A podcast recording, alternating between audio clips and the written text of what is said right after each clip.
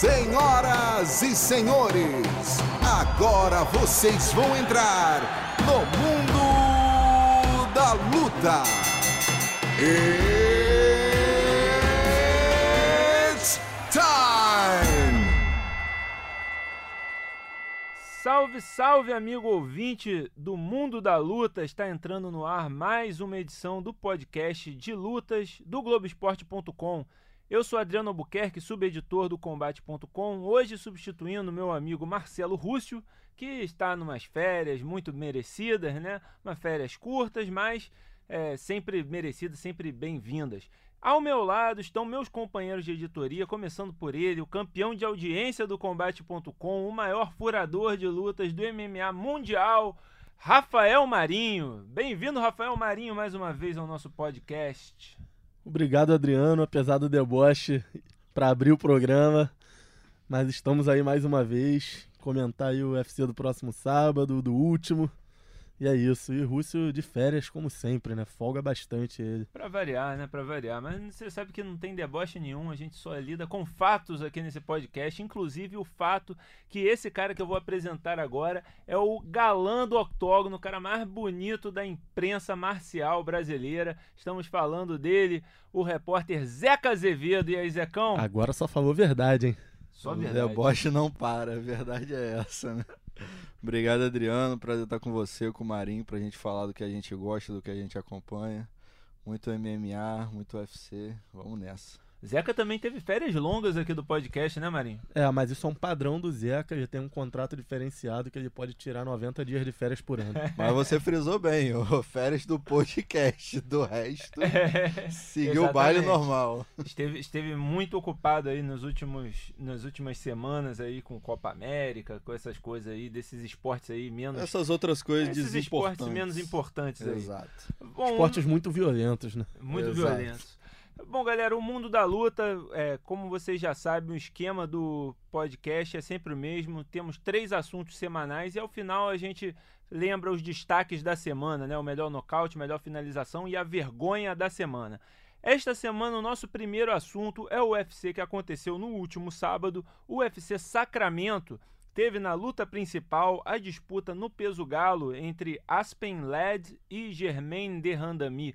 A vencedora, né, pelo menos é, até onde se sabe, seria a próxima desafiante de Amanda Nunes no peso galo. Mas, né, claro, tudo depende aí do que que a Amanda Nunes vai fazer. Ela é campeã de duas categorias, pode decidir defender o cinturão do peso pena.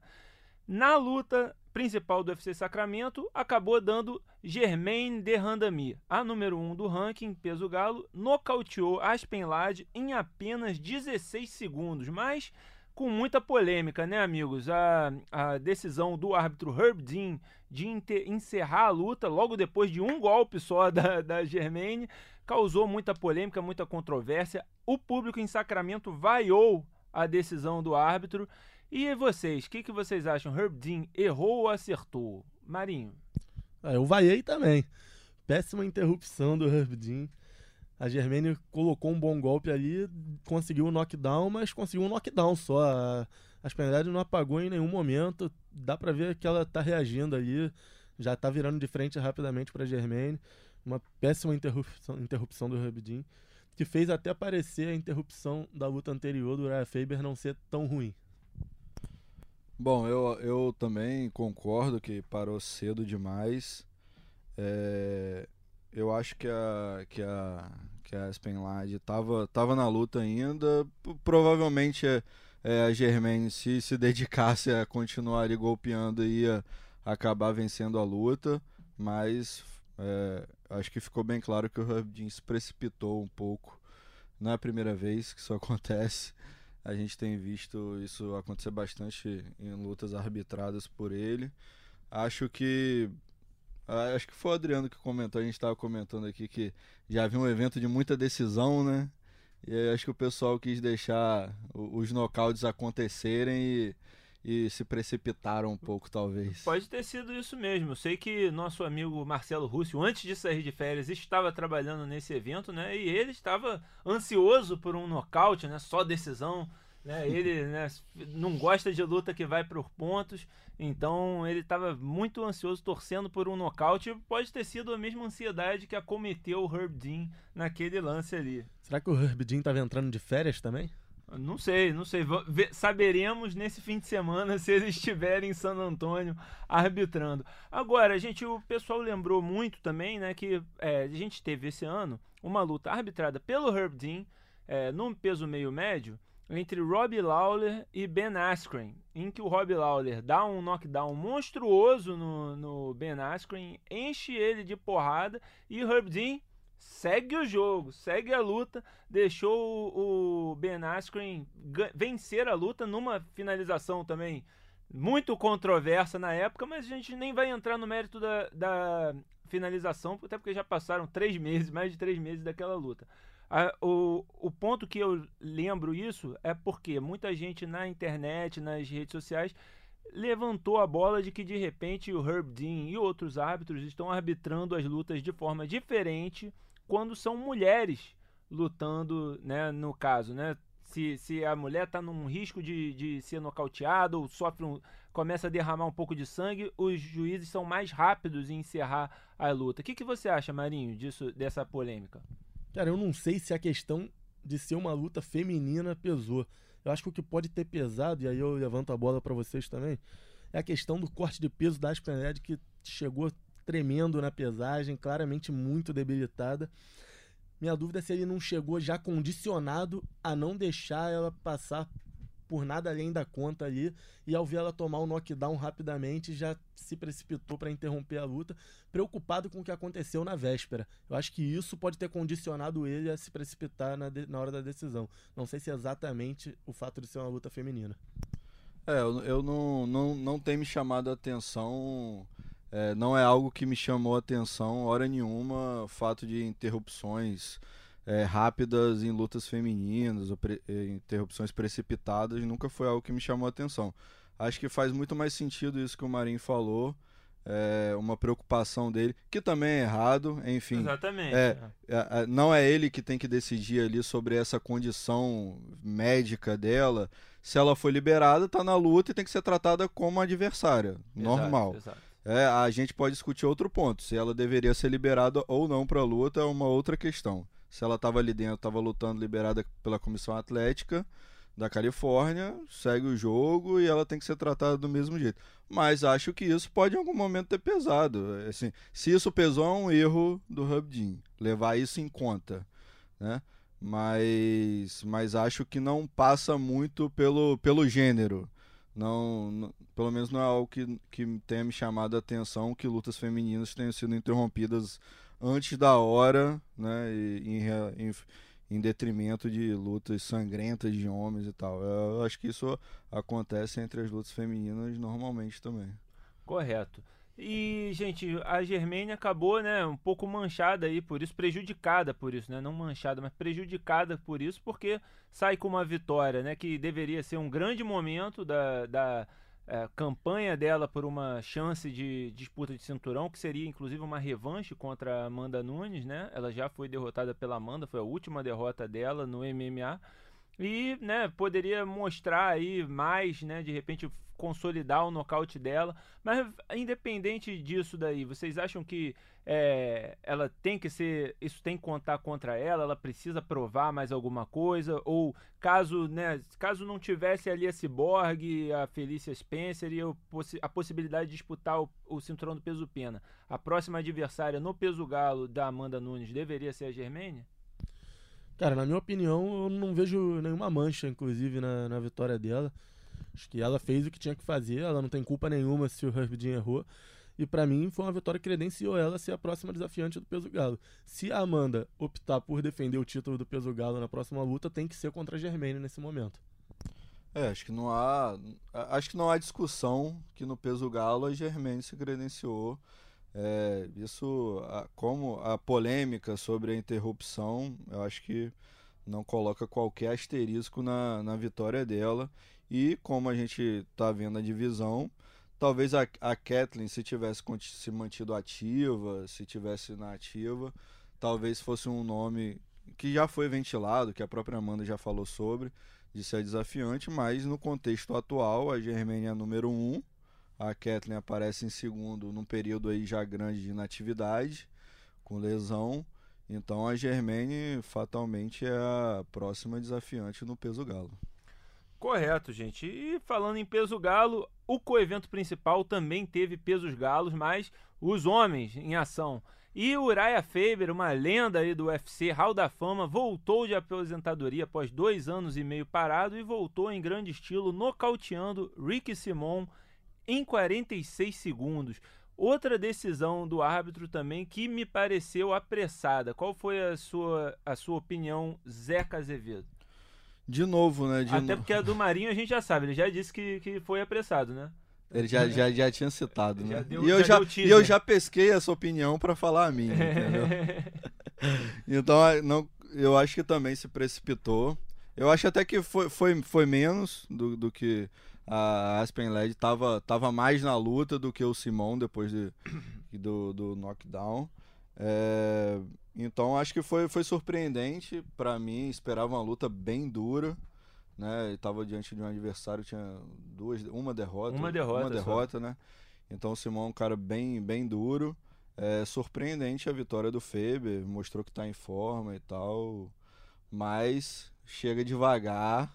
Acho que a gente ainda vai falar sobre isso, das Isso. aspirações dele na, na divisão. Acho que chegou muito afoito, obviamente que uma vitória com um nocaute relâmpago desse deixa, o deixa entusiasmado, mas eu acho que tem que ir um pouquinho mais devagar. Já vou entrar logo né, no assunto, afinal. É, o Faber ele já foi desafiado pelo Henry Cerrudo.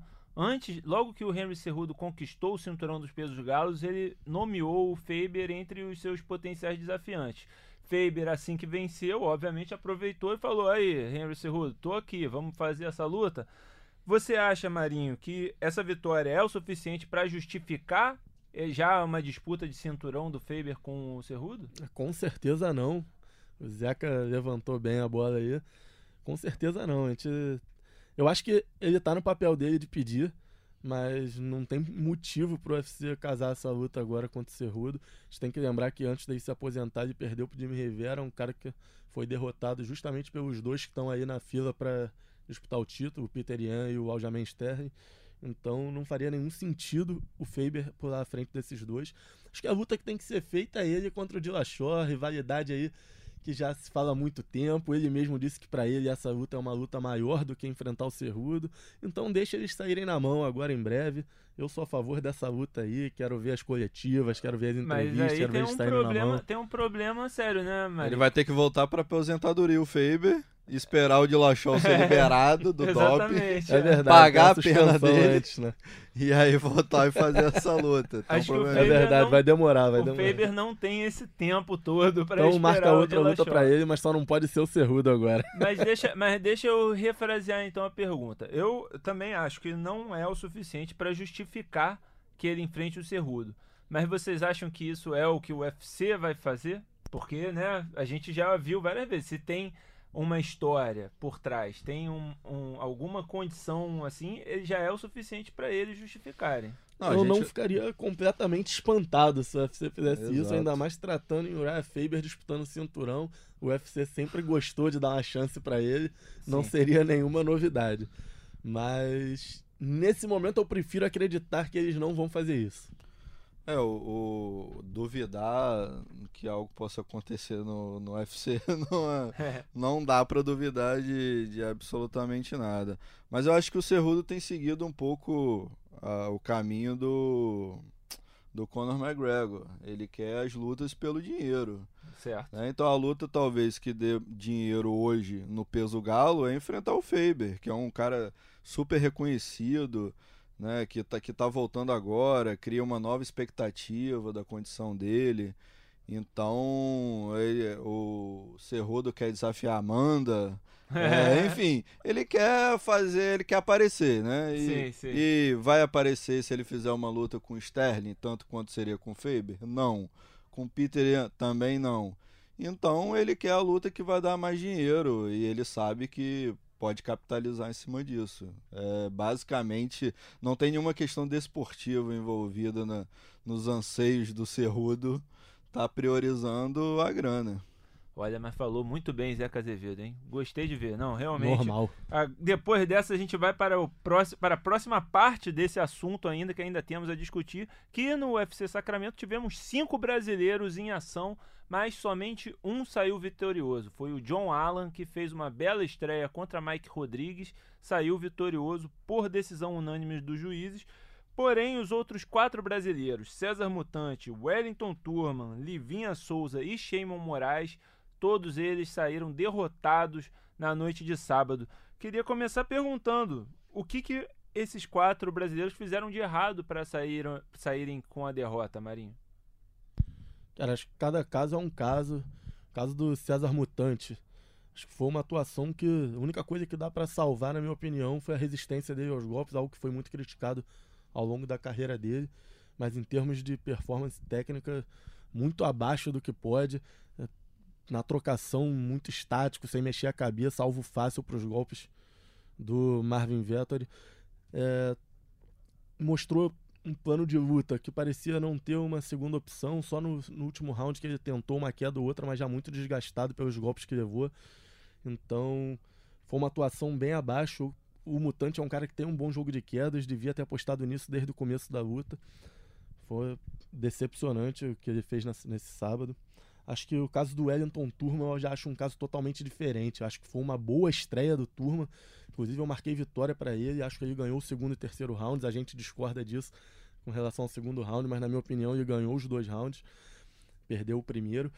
Ele mostrou que precisa ainda lapidar algumas coisas no jogo dele. A questão defensiva na trocação, ele ainda se abre um pouco, fica um pouco exposto. É, conseguir estabilizar melhor as posições, não perder tanta posição. Principalmente, ele conseguiu chegar várias vezes nas costas do adversário dele, mas não conseguia sustentar a posição aí. De repente, uma semaninha de treino com o Demian Maia, ele tinha vencido essa luta.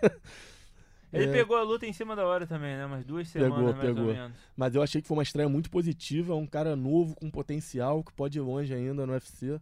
Então eu, eu saí, fiquei bem satisfeito com a atuação dele. Caso da Livinha, pior atuação da Livinha no UFC. Talvez a pior atuação dela em muito tempo. Não lembro dela de uma atuação tão apática dela. É, aceitou muito a pressão do adversário, não tentou colocar para baixo. Ela que tem um jiu-jitsu de alto nível. Foi uma atuação frustrante, ela mesma considera isso. E o caso do Sheaman também, outra atuação abaixo do esperado. Eu achava que ia ser uma luta dura, acabou sendo uma luta fácil pro André Fili. E o Sheaman até começa bem, acerta alguns chutes baixos aí importantes. Mas a partir do momento que entrou o primeiro golpe ali furando a guarda dele, ele se perdeu e o Fili passou o carro. Já o John Allen, que era a maior zebra do evento, o maior azarão nas bolsas, mostrou inteligência, enxergou o buraco ali no jogo, um buraco não, uma cratera no jogo do, do, do adversário dele que não tinha nenhuma defesa de queda, soube se aproveitar disso, conseguiu uma vitória importante para ele estreando na, na organização. Zeca, é, acredita que o John Allen tem futuro no UFC? Pô, eu gostei muito, gostei muito mesmo da atuação dele. É, num contexto onde ele é chamado de última hora, fazer sua estreia no UFC é sempre mais complicado. né? você já se preparar três meses para isso já e fazer uma estreia no UFC já é complicado, que dirá em cima da hora. Então, assim, eu gostei ainda mais da atuação dele diante desse contexto. É, obviamente, pegou um adversário que era bom ali na trocação, mas que realmente no chão não tinha absolutamente jogo algum. E ele também foi inteligente em saber explorar isso, né? A gente cansa de ver e ouvir co- o corner falar para o lutador fazer alguma coisa no caminho da vitória e o cara vai lá e não faz absolutamente nada do que dizem. E, e ele seguiu a instrução ali, sempre que, que dava, ele começava na trocação os rounds e, enfim, um minuto de luta ou menos, ele já, já conseguia colocar facilmente para o chão. Então acho que, que tem bastante futuro. Do- dos que perderam, eu, eu realmente fiquei decepcionado com a luta da Livinha. É, como o Marinho falou, ela é uma lutadora bastante agressiva. E nessa luta ela foi exatamente o contrário, aceitou totalmente o jogo da adversária, da Van Buren, que vinha campeã do Invicta, né, do, do. GP do Invicta, que já tinha chamado a atenção quando ela foi campeã, mas obviamente que agora ela estava no UFC, uma outra, um outro nível, E ela realmente mostrou uma força incrível, andando para frente todo o tempo, agarrando, bota para baixo quando quer também. É um jogo de grade muito forte. E, e a Livinha realmente é uma lutadora que a gente tinha uma expectativa muito grande. Enfim, ela já, em entrevista ao Rafael Marinho, ela já, já falou que tem que rever muita coisa, talvez voltar ao jogo dela do jiu-jitsu, que é o, jogo que a trouxe até aqui, focar mais nisso. É, enfim, a gente espera ver a Livinha aí de volta recuperada. Com certeza, essa é a nossa expectativa. Vamos então para o segundo assunto, que agora vamos falar um pouco do Bellator. Sim, a outra organização americana ali de alto nível do MMA anunciou nessa semana a realização do seu torneio peso-pena, né? Eles já estavam aí falando que poderiam fazer esse GP e agora eles anunciaram a chave aí com 16 lutadores, né? Os GPs anteriores eram com 8 lutadores apenas. O do peso-pena terá 16 lutadores em ação, começando no Bellator 226 em 7 de setembro e depois uma, a, a, primeira rodada continuando no Bellator 228 em 28 de setembro. Os, os confrontos do, desse torneio serão San Cecília contra Pedro Carvalho, Daniel Strauss contra Derek Campos, Pat Curran contra Adam Borix e Emmanuel Sanchez contra Taiwan Claxton. Isso na primeira rodada, né? No Bellator 226. No 228 aí o, graço, o, o, o caldo engrossa. Patrício Pitbull defendendo o cinturão contra Juan Arculeta, AJ McKee contra Jorge Caracanian, Darion Caldwell contra Henry Corrales e Daniel Weichel contra Saul Rogers. Quais confrontos desses aí, desses oito confrontos de primeira rodada, vocês acharam mais interessantes? Zeca, qual, qual confronto aí te deixa mais intrigado? Bom, primeiro lugar, o Patrício tá na parada, campeão da categoria né? Ó, sem dúvida, um dos melhores pesos pena da história do MMA. É, ele vai enfrentar um lutador que, que tem uma derrota. Exatamente. É, o Artuleta. É, vai ser uma luta bem dura. Ele vem de vitória contra o Dudu Dantas, né? Tá vendo essa luta, o, o, ele é bem agressivo, né? Vai para cima, o Dudu, enfim, não, não viu a cor da bola nessa luta, foi pressionado o tempo todo. Então acho que vai ser uma luta bem interessante, bem interessante pro Patrício. Me chamou a atenção o Taiwan Claxton, tem cinco, cinco vitórias em cinco lutas. Ele vai enfrentar um experiente aí também, o Manuel Sanches, cara que já lutou com o Patrício também, já lutou com todos os tops da categoria, já Sim. disputou cinturão com o Patrício. Então acho que foi uma luta uma, um casamento de luta. Obviamente, no, em algum momento num GP de, de oito lutas do Bellator, alguma coisa ia ficar mal encaixada ali, né? E eles pegaram um jovem, enfim, não que não seja promissor, mas ele é um casamento que ficou um pouco defasado ali. Qual que você achou, qual que você achou mais desequilibrado, Marinho? Cara, eu acho as lutas bem equilibradas, né? Acho as lutas bem equilibradas, na verdade. Acho que estão bem casadas. Mas uma luta que eu tô curioso para assistir é a do Pat Curran contra o Adam Borat. Eu acho o Borat um, uma promessa interessante para se acompanhar. Um cara agressivo, criativo em pé, que tem boas finalizações. Nocauteou o Aaron Pico com uma bela joelhada voadora. Ele, ele, é um golpe que ele costuma usar bastante nas lutas dele. Então eu tô curioso que ele vai enfrentar o Pat Curran, que é um cara que se mantém aí entre os melhores da divisão há muito tempo no Bellator talvez essa seja uma das melhores lutas aí do, desse GP. É, eu concordo. E eu achei também curioso, né? Que o Aaron Pico, que era a grande promessa aí do Bellator, ficou de fora. Apesar de ter vindo dessa derrota pro Borix, era um lutador que estava vindo bem na categoria, né? Pois é, cara. Eu preferia ter ele no evento do que o San Cecília, por exemplo. Um veterano que a gente sabe até onde pode ir, sabe que não vai muito longe nesse GP. Talvez sejam um dos mais limitados aí, se não for mais limitado dos escalados nesse GP. Então eu preferia ter o Aaron Pico no lugar dele, certamente. É isso, e, e o Zeca falou bem, né? O Pitbull pega logo uma pedreira de cara, né? Sendo que tem que explicar aqui, né, que todas as lutas terão três rounds, menos as lutas do Patrício, porque contam como defesa de cinturão. E claro, ele, se ele porventura perder pro Artuleta, né? Vamos bater aqui na, três vezes na madeira. O Artuleta também, as próximas lutas do Artuleta seriam de cinco rounds, porque seriam defesas de cinturão. Então, né, foi, foi isso que motivou o, o Bellator a já colocar um cara, né, que potencialmente seria finalista do GP, para já enfrentar o Patrício logo na primeira rodada, né, Maria? É verdade, eu acho muito bom esse modelo do Bellator, do campeão sempre defender o título, assim a categoria não para, o cinturão está sempre sendo colocado em jogo. Muitas vezes em GPs assim, o cinturão fica muito tempo sem ser colocado em jogo e o Bellator encontrou uma boa solução para isso. É, o Bellator encontrou uma boa solução com o GP para diversas divisões, né? Acho que o Bader campeão, né, peso pesado, a gente vai ter o Douglas é, com Rory McDonald também, é, então assim ficou ficaram boas disputas e deu uma mexida na, na forma, né? Voltou um pouco, voltou às antigas, né? É, pois e é, é eu ia é dizer que é curioso, né? Porque eles, por uma época, se afastaram do formato de torneio, que foi a origem do Bellator, e agora meio que acabam voltando para isso, né? Apesar de, claro, não ser tantos torneios quanto antes, o campeão não ficar tão parado como ficava na época, né? Do, do começo, encontraram uma boa mistura aí na fórmula, né? Exatamente. E é isso, gente. Então, olhando para o futuro, assim como estamos olhando para o futuro do Bellator, vamos olhar para o futuro do UFC no nosso terceiro assunto, que é o UFC San Antônio deste sábado. Transmissão ao vivo exclusiva do canal Combate na íntegra a partir das seis e meia da tarde, com o card preliminar inteiro passando ao vivo no Sport TV 3. E no card preliminar a gente tem aí alguns brasileiros em ação, né? Já começa com o Felipe Cabocão na primeira luta, enfrentando o Domingo Pilarte. Depois o Gabriel Silva, irmão do Eric Silva, vai enfrentar o Ray Borg. Jennifer Maia faz aí uma revanche contra Roxane Modafferi.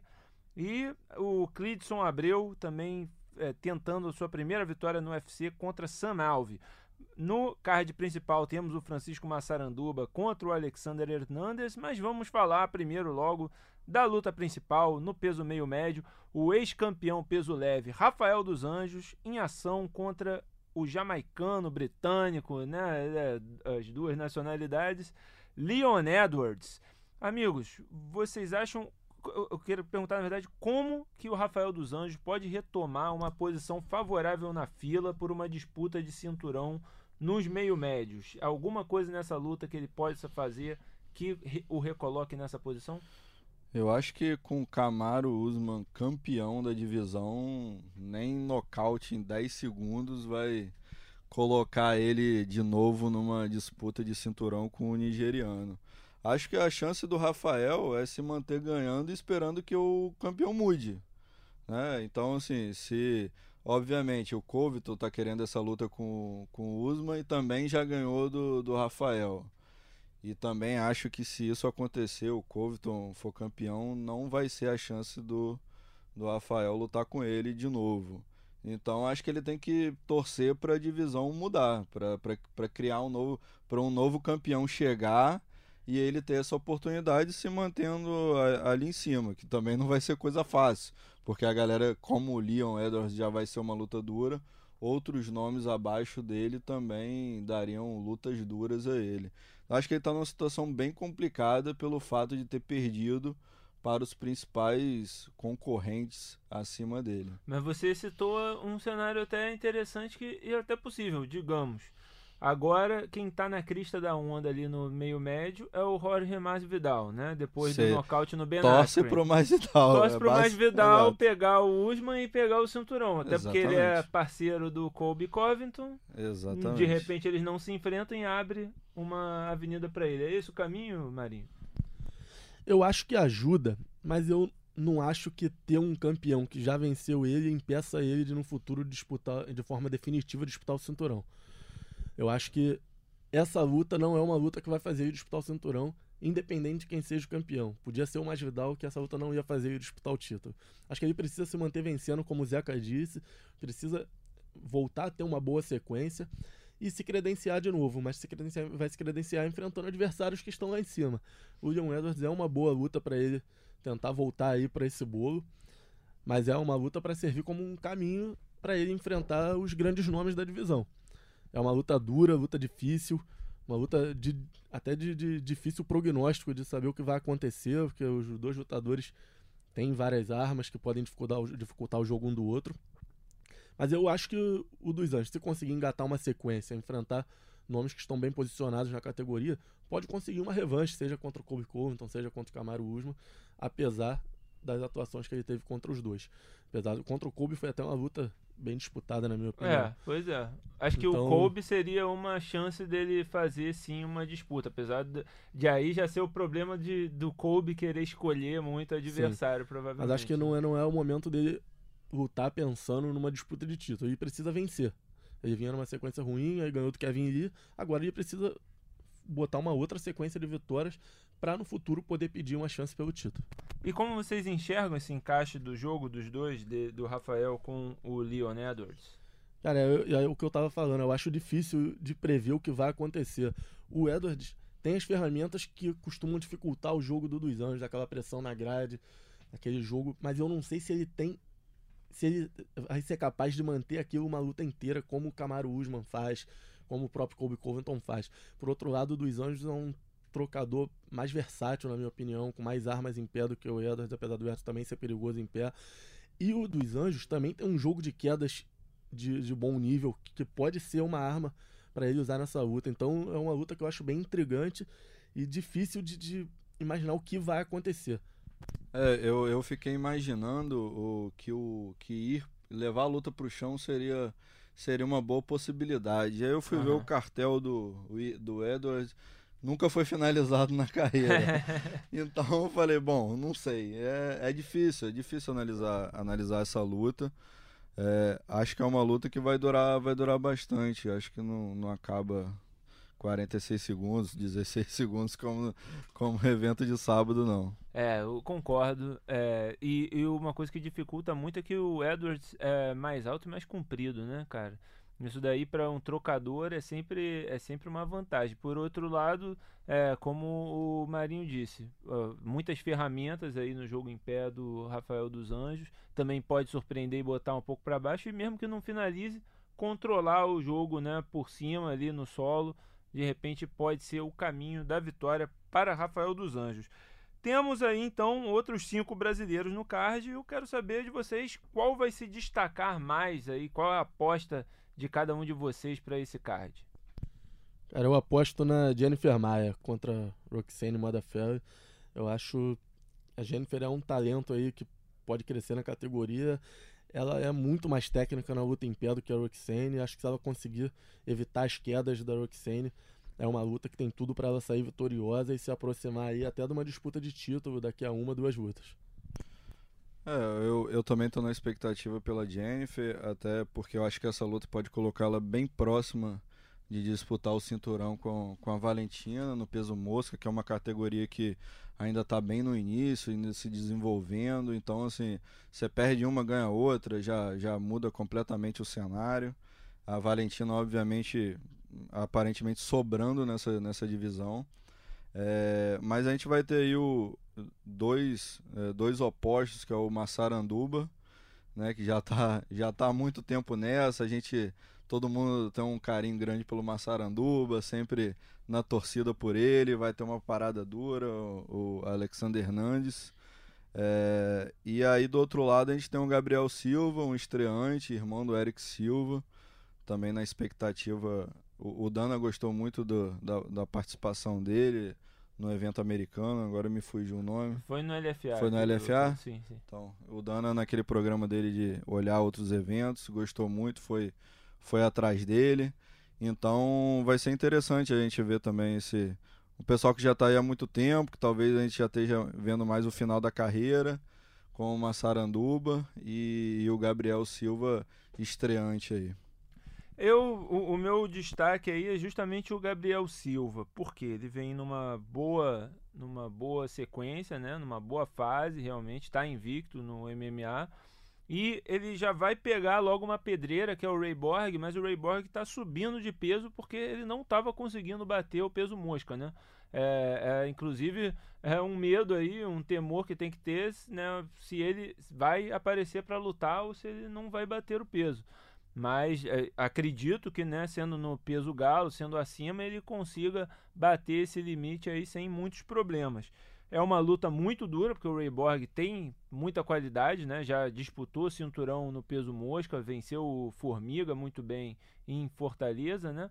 Mas é, se o Gabriel for o que se imagina que ele é mesmo, pode fazer frente, quem sabe, até vencer.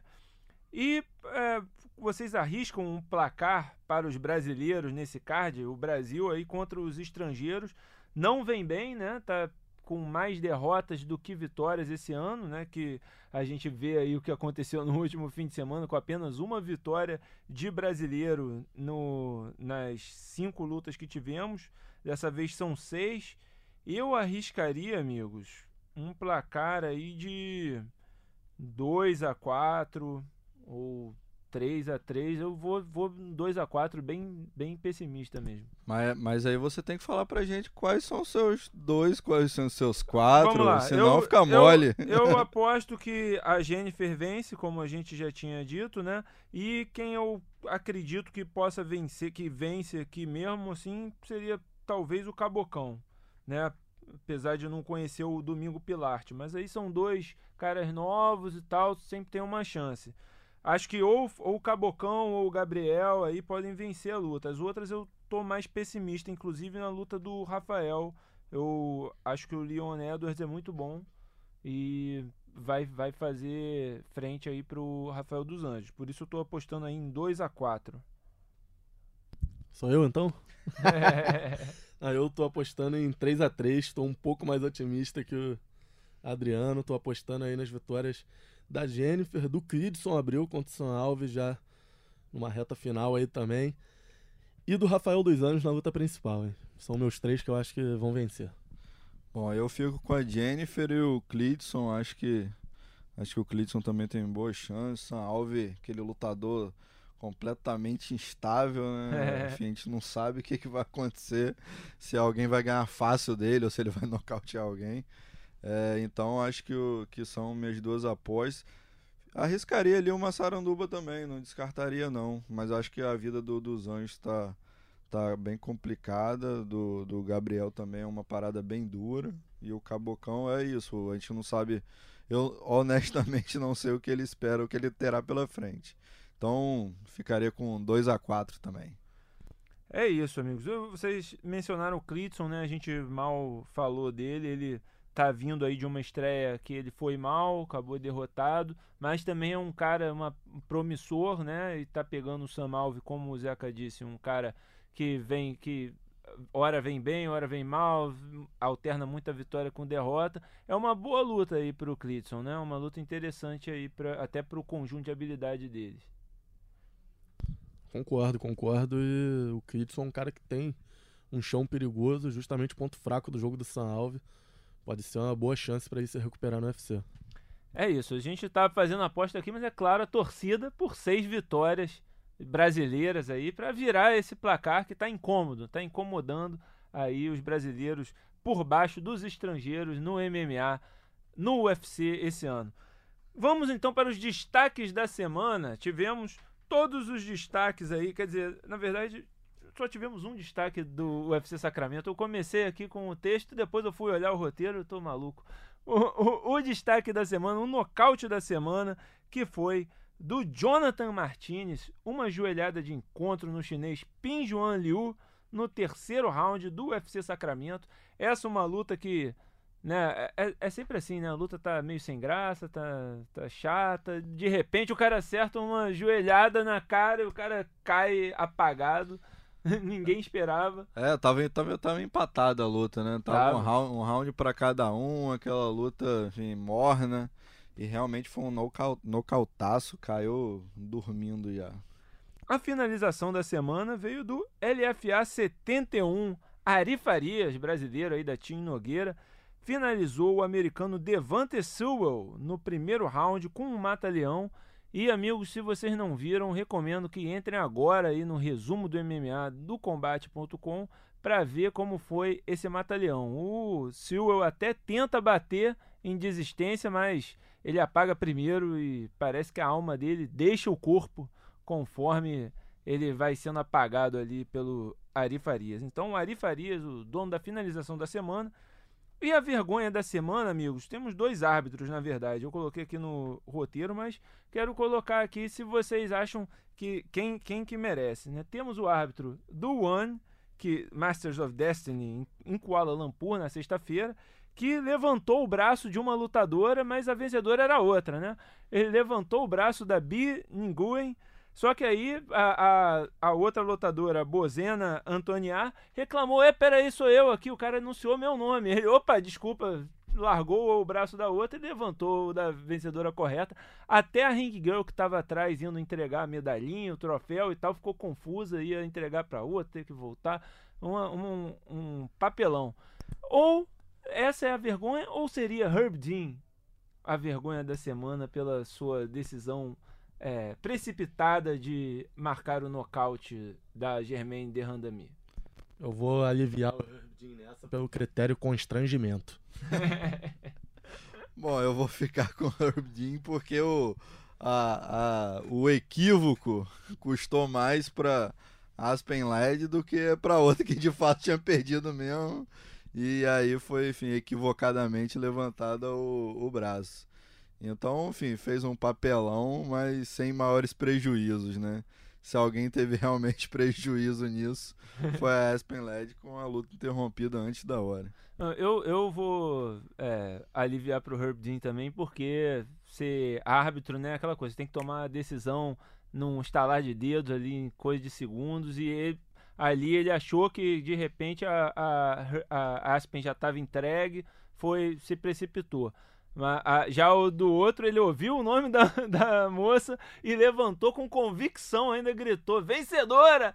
E aí a outra, pô, peraí, não, é meu, e confundiu todo, atrasou todo o, protocolo lá do, do One Championship. Então, é, para mim, a vergonha o árbitro lá na Ásia a vergonha da semana. Meus amigos, encerrado mais um Mundo da Luta.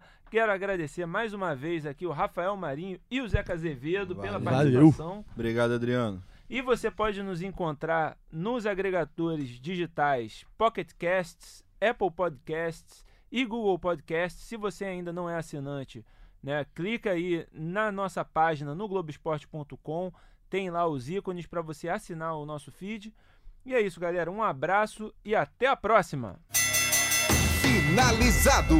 Semana que vem tem mais Mundo da Luta.